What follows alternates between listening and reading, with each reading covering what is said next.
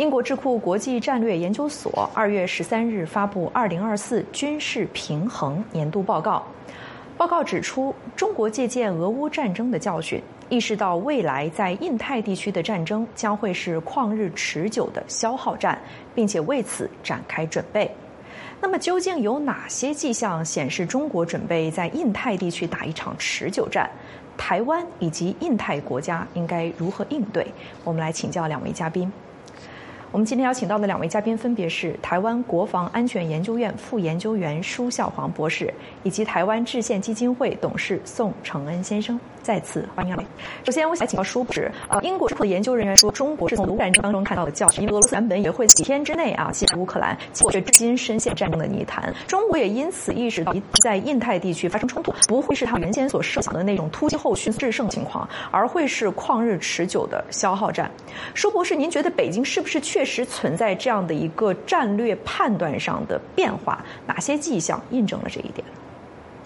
我相信是哈，而且他可能在进行一些相关的准备。那过去呢，可能有一些这个想法，认为说中国呢在台海，他想进行速战速决。因为如果说他能够快速的这个打赢这场战争呢，那个解决台湾的这个这个政治领导中枢，那或者说这个政这个占领战略要地呢，那可能对于后续的这个国际间的这个这个介入，像美军的介入等等呢，就会失去借口。但是他现在这个俄乌战争的这个情况，可能让他发现了他这个速战速决的。可能性似乎。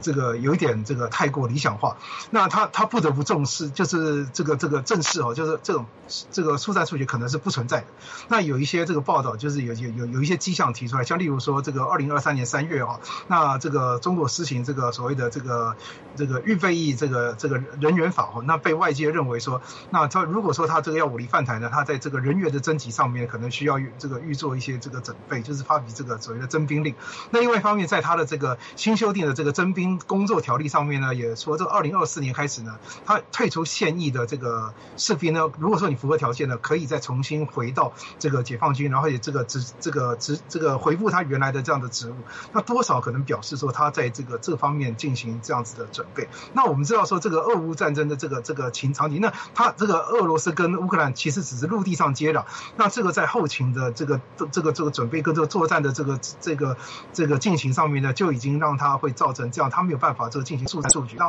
乌克兰的抵抗呢，也这个地接支持是非常重要的。那也让这个俄罗斯是这个从他原来的这样子去想象。那这样这是这个我们反过来看这个台那中国如果在台湾呢实施这样的进犯呢，那必须越过台海。那这样子的这个整个后勤的难度呢，可能是更困难哦。那除了他自己本身，他要确保就是说他自己本身的这些物资的动员，他要从这个国内呢，要要要要能够运输到机场跟港口，然后呢，再来就是说要从他的这个机场跟港口呢，用海运跟空运等等的方式呢，把这些部队跟武力呢，在这个经历这个台海的这个这样的海空的这个这个决战，争夺制海跟制空权之后，如果说他胜利，而且他能够确保这个制海制空权，他才可能这个投。投资这个这个这个投射他的武力，然后他还必须要在台湾这边，他能够有获得机场或是港口，那才能够把他的武力呢放在这个台湾运用。那这个过程呢，其实会比在俄乌战场上所面临的情况更为复杂哈。那所以他这样子的这个这样的一个后勤的困难，可能会让他觉得说，那这个似乎是这样子这个这个快速战速决的可能性似乎是这个。不太大哈，那这个当然其他的这些这个问题，除了这个后勤之外呢，这个其他的这些很多的这个这这个俄乌战场上的一些经验教训呢，相信可能这个对于这个中共来说呢，都可能在这个仔细很密切的观察，像包括这个国际间的这些支持，像包括这个弹药的消耗等等，包括然后其他的这些新的战术战法的运用，然后这个美制或西方提这个国家提供的这些系统，如何在战场上能够那个发挥的这些相关的作用，那还有如何克制，这些可能都是对中呃。中国啊，或者这对解放军来说，都是一个非常大的考验。而且我们相信他一定会在这方面，这个也汲汲取他的这这些这个经验跟教训，来修改他的这些这个战术跟战法。嗯，所以就说北京现在确实是在考虑打持久战的问题。宋先生，您觉得北京的这个判断是准确的吗？就说未来印太地区一旦开战，尤其是台海开战，是不是确实大概率会是一场持久战？好，呃，我认为说，其实北京受到鼓舞。那乌克兰战争给啊北京的这个啊课程哈，或者是他学到的教训，其实有分好几个阶段。第一个阶段其实是乌克兰居然可以抵挡下来，然后他有这样的明星跟他这样韧性去抵挡这个俄罗斯的大军压境。那第二个阶段，他是非常的压抑，说这个西方的这个团结跟支持，以及这个对于俄罗斯的这个制裁可以走到这样子一个程度。但是随着时间的演变呢，他发现了一些裂缝。包括这边针针对民主国家，那民主国家有定期改选的问题，有民意的考验的问题，还有明星的所谓我们现在叫 Ukraine fatigue，就是说对于乌克兰呃战争已经厌倦了，过去的支持，过去的收容难民，过去的军援或是金钱的金援，呃，现在都出现一些裂隙，好，包括欧盟的支持，包括美国共和党那边的支持，都出现了一些延缓，所以它整个。对于民主国家的理解，也造成了他对于所谓的持久战。他保持着比较乐观的心情，说即使俄罗斯受到这么严重的制裁，即使他花了这么多的代价跟人命损失，他的经济可以花到这么多的钱去打这场战争，但是他现在仍然可以取得战争的战场上的优势。认为这认为说这件事情对北京是一个鼓舞，但是正如刚刚苏博士所说的哈，乌克兰的战场跟台海的战场其实是非常不一样的。那乌克兰战场其实现在陷入地面的泥淖战，那台海的战场其实就是一个重大的这个战略的。眼光的改变，过去想要中国认为说速战速决对他有利，现在认为说其实长久反而对他有利。我认为这是任何国家，包括台湾，包括民主的同盟国家，都值得非常注意的一件事情是。嗯，呃，确实，我们看到台湾近年来也在修改自己的国防战略啊。从过去的滨海决胜、滩岸决胜，到如今所谓的歼敌于城镇阵地啊，用不对称的战术将自己武装成刺猬、刺猬战术等等。所以，舒博士，您觉得这是不是说明台湾事实上也在为持久战做准备？刚才这个宋先生提出了，就是说持久战对台湾到底是不是有利的这样的一个问题，您怎么看？是，应该这样说哈。这个依据我们的一一二年的国防报告书官方版的哈，它军事战略的部分是防卫固守、重城贺主。那其中呢，防卫固守是确保国土安全，重城贺主呢是要结合这个区域联防，这个运用重城贺主手段哦。然后再来呢，纵深防卫呢是以不对称的思维那来来推动这样子的这个重城贺主。那这个重城贺主大概就是包括像例如说这个就敌情变化来发展新这个相应的战术战法。这这这当然包括所谓的不对称作战。那这个利用海峡的这个这个这个天险哈，跟这地理环境，然后呢结合这种这个构筑这种多层次的这样子的防御纵深，然后向外延伸打击的范围，向内凝聚联合战力。所以我们看到它这个整个范围是有这个向外跟向内的这样子这样子的一个延伸哦，不只是这个国内这个城镇战这样子的这样这样的一个问题，这样子的考量哈。那另外就是对于这个有关是不是要打持久战这个部分，其实国这个近期哦，这国内外很多人在提醒这样子的事情，所以我们看到就是美方近期的对台湾的军售的这个部分。哈，还有加上我们这个国军的一些这个新的这些国防自主的采购这些部分哈，也有一些这个变化，就是我们看到是弹药的采购啊有大幅的增加，像包括说这个近期像这个防空飞弹啊等等的这个反舰飞弹，那这个尤其是延程型的，像这个例如说这个防空的这个天宫三型飞弹，这个这个这个岸基的像雄雄风这个雄风三型飞弹等等的，它的这个延延长射程的这一类的这个武器，然后呢短程的这个防空飞弹呢也在采购中，另外那个美方也在出售我们。这个除像除了这个无人机、这先进战机跟战车之外呢，也有包括一些这个像这个弹药，像例如说这个暗制的这个这个反反舰武器，还有等等其他这些相关武器。那这些都是提醒台湾，就是说你可能会面临一个持久战，像乌克兰这样子的问题。所以呢，你的这个弹药储备必须增加。那除了弹药储备之外呢，其他可能跟这个强化这个作战韧性，跟这个打持久战，当然还包括其他的东西，像例如说我们的这个后勤的这个能力，那这个武器装装备的这个维持妥善率的能力，所以我们现在近期看到很多的军售，其实是包括这个提升这个武器装备的性性能哦，并不只是说卖一些这个新奇的武器装备、先进的武器装武器装备给台湾，那包括就是性能的提升，然后这个这个零部件的这个维持等等哦，那这个跟作战的韧性的这个提升是都有帮助。那另外其呢，其实还包括像例如说指挥管制的能力。那我们看到这两天最新的军售是这个提供台湾的这个直直管的这些相关的这些这个升级的这一些。一些评估。那这可能是为未来的这些我们台湾的这个指挥管制的这个这系统的升级做一些准备。那其他可能还包括作战韧性啊等等这些相关的问题。那然后另外呢，我觉得他这个美军他其实也会希望说能够快速的这个应这个介入这个台海地区，避免这个这个解放军可能会速战速决，造成基层事实等等。所以他在这个印太地区的武力投射能力其实也都有相应的增加。那我想这些这一切都是其实都是在为这个解放军在周边可能的这种这个行为跟他的这个武力扩张的行动做做做准备。嗯，可能持久战未必是美军最希望的，但是我们确实也看到美国的政策界最近对于和中国打持久战这个问题有了更多的讨论。比如说，约翰霍普金斯大学基辛格中心的一位国际政治专家雷曼啊，在去年底的时候就出版了一本书，叫做《为持久战做准备》。那这本书接受了美国国防部的资助，说明在某种程度上也反映了美国政府内部的一些思考。他在书里面就提出啊，持久战的胜负取决于三个核心要素。国家的军事效能和适用性、社会经济实力和弹性，以及联盟管理和大战略的健全性。他认为，从这三个要素来看，美中如果打持久战，美国获胜的概率更大一些。宋先生，您怎么看待美中在持久战能力上的对比？好，如果这个是美国的战略呃 circle 战略圈的思维啊，其实非常值得中国思考。因为中国战略圈其实应该所得到的 assessment，就他们评估跟美国是很不一样的。我相信中国方面认为现在可能在密切观察说持久战是不是对他们自己有利。考量到另外两个呃新的因素，就是明星厌战，民主国家的新，还有台湾人的明星厌战，还有就是和。威胁的这个因素，其实是刚刚各位所没有提到的，也就是说，在乌克兰战场上，俄罗斯威胁使用核武，造成说，呃呃，北约是不是要把所谓 boots on the ground，就是派兵去呃支援乌克兰哦，其实是有非常大的意愿。还有对于使用核武这件事情，是由整个掀开来讨论。如果美国是这么看了，就是说必须要指出未来要努力的方向，包括社会韧性。包括整个呃全民动员的部分，还有就是所谓的 alliance，就是盟邦的支援。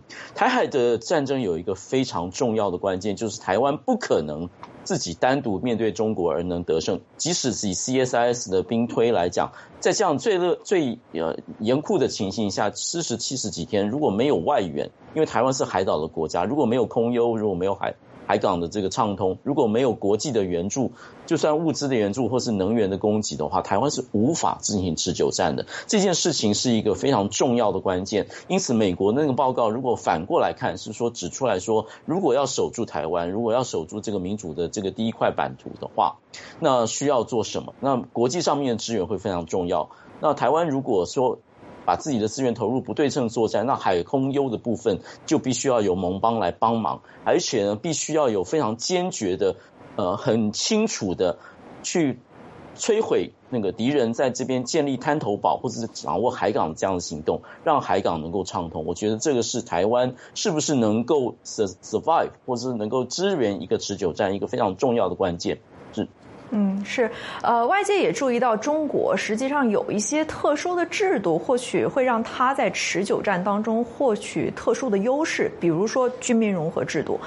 舒博士，您如何评估军民融合制度对中国战力，尤其是持久战战力的影响？其实军民融合，它一直在推动这样子的战略啊，它又称军民融合战略。那它是这个共产党提出来的一个所谓国家级战略。它是说，将来哈，这个解放军跟那个国防工业、军工企业跟相关技术呢，可以这个把这个军事领域的这科技成果，它可以拓展到这个民间哈，那个提升民间的这些这个工业能量，然后去分享它的这些相关的技术。那必要的时候呢，军事领域呢，也可以这个征用这个民间的这个技术领域呢，协助发展这个相关的这些国防工业哦。那吸收这个来自民间企业的这些这个先进的技术啊，民用的这些相关的基础产业，这个像这个建筑啊、物流等等的，这都可以运用来作为军事的目的。那它的这个，它因为它过去这个军军民之间的界限其实是一向都很分明的哈。那这个军工企业跟那个民非军工企业，它彼此之间以前互动比较困难，所以它在这个推动这个这个所谓的这个军民融合的时候呢，是要让这个军工企业跟非军工企业呢能够这个互相的这个结。合，因为过去它这个如果说你相互不结合的话，其实它会造成一些资源的浪费。那这个跟西方国家，像特别像例如说美国，那它这个很多的这种这种大型的这个军工厂商，这个它本身自己本身都是民间企业，所以它能够很很这个灵活运用这些民间的资源，这个情况是不太一样的。那另外就是中共它在这个这作战动员上面，它一直都在考虑这种所谓的民力的动员哈。那像包括像这个它的运输能力，刚刚我们在讨论到就是这个中共这个跨海这个登陆这样子的问题。如如果说他他自己本身，我们现在看到他也这个投射的能力是在增加，但是这些东西至少在目前哈，他这个投射武力这个的部分可能还很有限的。那这个所以短期内呢，你要说这个中共他会不会在这个这个很短的期间内这个发动对台冲突？我觉得这个可能性不是那么大。那所以他这个如果说他这个要这个在这这个比较短的时间内发动这样子的这个大规模的这种这个跨海的这样作战呢，它这可能民间的一些这个运输的能力，像包括这个民用的运输机、这个更货机或者是民间的船舶的征用的，可能这个就很大。那已经有很多的研究显示，这个中共其其实它有一个这样子的这个体系跟制度，就是你万一作战的时候呢，而且它实际上也在演习里面这个实场实际上运用过征用这个民间的船只，像这个前举轮，这个就是这种这个有一个平甲板，然后它能够把船体那那个那个下沉的这样子的船只，或者是其他的这种运输船只来这个作为这种这个军事这个能力运输的这样子这样子一个一个可行性哦。那另外就是他也可能征用这些民间的一些这个像例如说，如果作战的时候呢，可能像这个例如说油料这个补给的供应等等，或甚至直接征用这个民间的物资。那我们知道这个作战的时候，你可能这个这物资的动员其实非常这个非常重要。那你不管是油料呢，可能像像粮食的补给啊，医疗这个物这个补给运输能力的这个这等等这些这些征用，其实都都是非常重要的。但是当然这个可能就会这个也许会对他自己本身的这个民间的企业，因为民间企业毕竟是是这个要将本求利的嘛。那他现在经济上面已经遭遇到一些这个相当的这样的困难。那如果说你要在这个作战的时候征用呢，那会不会民间的这个这个企业呢，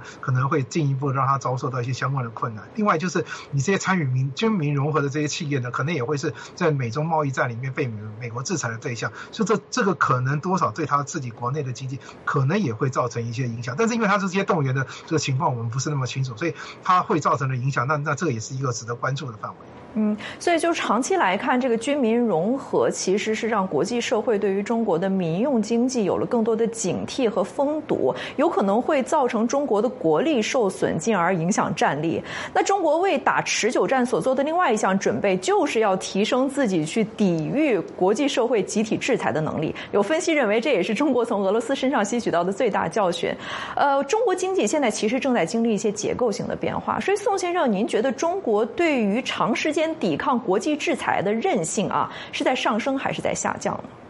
我认为是在上升。那这也是国际社会需要去正视的一件情形。第一件事啊，就俄罗斯的制裁，其实在发现了很多漏洞，就是有一些国家，包括中国，他会用他自己的货币去购买俄罗斯的能源，让俄罗斯可以继续借由输出它的能源来赚钱，然后来供给他的这个战争的这个 effort。这件事情也表示说，这个制裁虽然非常严厉，虽然非常的全面，但是并不是滴水不漏，而且呢，就是有一些国家会啊跟这个俄罗斯会啊绑在一起。第二件事情是，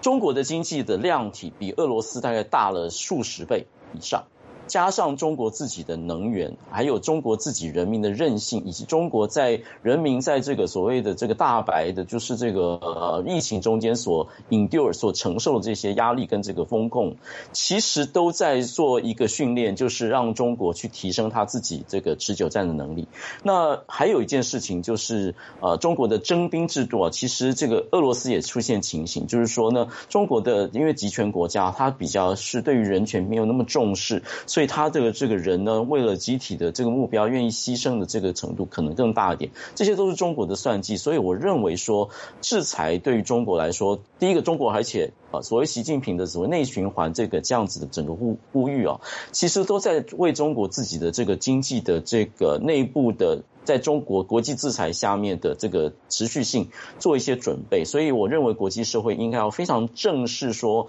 呃，对于中国来说，这是完全不同的一个局势。嗯，是，所以现在也有一些分析认为，中国的经济已经在逐渐的转为所谓的这个战备驱动型的经济哈。但是我想继续请教宋先生的是，中国经济我们最近也看到出现了很多的难题，在这样的困难之下，似乎北京也要分出更多的精力来，来走出现在的这种经济上的危机。您觉得这个对于中国打持久战的这个意愿和能力有什么影响吗？这也是因为什么说，在去年十一月的时候，拜登在旧金山跟这个习近平会面的时候，习近平亲口跟他说，就二零二七年或者二零二三年这种呃谣传了，他完全不知情。也就是说，中国其实短期内至少在这个最近的这个外交层次，都释放出讯息说，没有立即的要去争取这个呃攻台的这个武力行动或是军事的准备，这就是一件好事。但是在同时，中国放出另外一个讯息，就是反台独，或者说直接针对台湾的民进党当局，或者说就是台独，然后说呢，把台独跟这个啊。现在这个既有的这个 status quo，或者说呢，呃，台海的和平稳定，把它连在一起，也就是说，希望各国支持它的反台独跟统一，要求美国及国际社会支持统一，来带有真正的和平。所以这是变成一个论述战哈。所以的确，立即的危险没有呃没有升高，但是呃长久的危险也没有降低。这是我觉得我们大家在战略上面需要非常清楚认知的一件事情。是嗯是，我想进一步来谈一谈中国为打持久战。做准备给印太地区带来了什么？我们看到这一方面啊，当然促使美国跟印太盟友有了更深入的合作。但是在另外一方面，这个也迫使印太国家，比如说日本、韩国、澳大利亚啊，以及台湾啊，都以不符合自身经济成长率的这种比例，快速的提升军费。所以，舒博士，您怎么看待这种现象？您觉得对这些印太国家而言，有没有两全其美的办法，就是既能够应对中国的挑战，同时又不会被卷入到军备竞赛当中拖垮？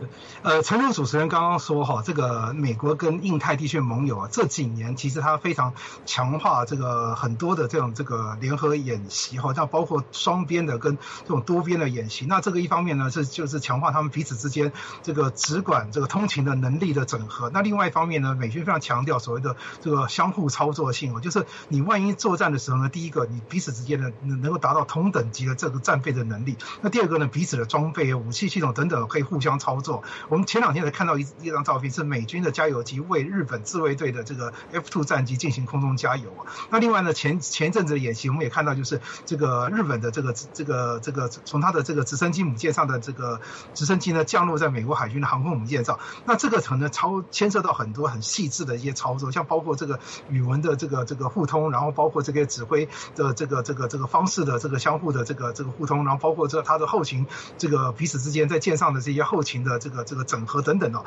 那这些其实都非常重要，而且要经过这个这个非常进一步的多多次的演练。那美国认为说，这一个对于未来这个强化印太地区这个国家对于这个周边情势的这个应变能力哈，是是非常有帮助。就是你万一这个地方有事，可能是一个必须要联合这个国际间共同这个这个这个这个这这个反反应的这样子一个行为的时候呢，那你这样子这个这些国家彼此彼此之间的军队呢，它能够快速的这个在这个相应的海域呢进行。一个联合作战行动，而不需要这个太长的这样子一个一个准备时间，那这个是非常重要的。那另外一方面，我是觉得印太地区可能需要强化很多的合作，那这个也包括可能像例如说这个一些情报上面交换，这个是可能已经在台面下已经都在进行了。那还有包括某些程度的交流，那甚至可能包括像刚刚提到的这些国家的一些直管通勤的一些一些合作等等的。那情报交流我觉得是非常重要，因为这个这个近期这个这个美国强调所谓的这个这个 deterrence by detection 哦，就是。这个情报贺组啊，就是我。对于周边的这些这相应的这些活动呢，就完全都能够掌握，避免这个敌方呢借机会呢有进一步的蠢动这样子的机会。所以这个情报的这个交流跟合作其实是非常重要。那当然，那个美军在这个地方可能要扮演一个他的领导角色，那先先强化他这个地方的这个这个军军备的这能力。那包括海空军、陆军跟这个陆战队一些提升。当然，我们现在也看到，像美国已经推动了大概三四年的这个所谓的这个太平洋合组倡议哈，这个强化在印太地区的这个军事的这个这个作战能力跟跟部署。那因应中国中中国的这种这个 A to A D 这个反介入区域拒止这些相关的威胁，那另外可能就是他在提供这个印太这个国家这些弹药跟这个装备的这个速度可能要加强，那这个包括弹药储备等等这个部分。那我觉得一个最重要的部分是可能他对台湾的这些合作，因为台湾毕竟。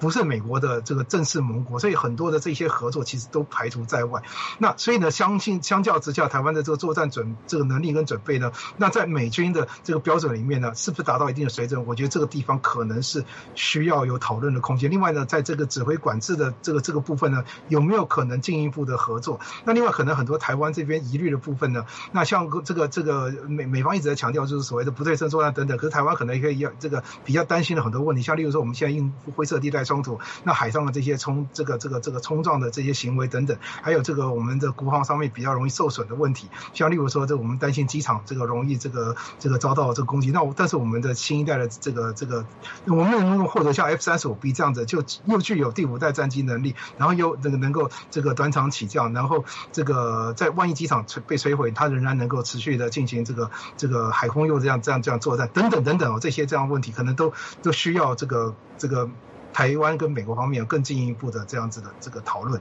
跟强化。是我们有一位叫做汤尼哥的 X 网友啊，给我们留言说，一旦出现持久战的状况，最受害的是台湾的百姓，其次是远赴重洋的海军们。对于大陆来说，即使军力再差，在家门口消耗恐怕也可以持续相当长的时间，就是不知道相关方可以有多大的决心和毅力。那宋先生，刚才您提到，如果一旦是台海打了持久战，台湾方面非非常需要国际社会的这个长期的支持，所以您觉得怎么看待国际社会的这个决心啊？还有如何维持一个长期的毅力？那在这其中，您觉得美国应该发挥一个什么样的领导力呢？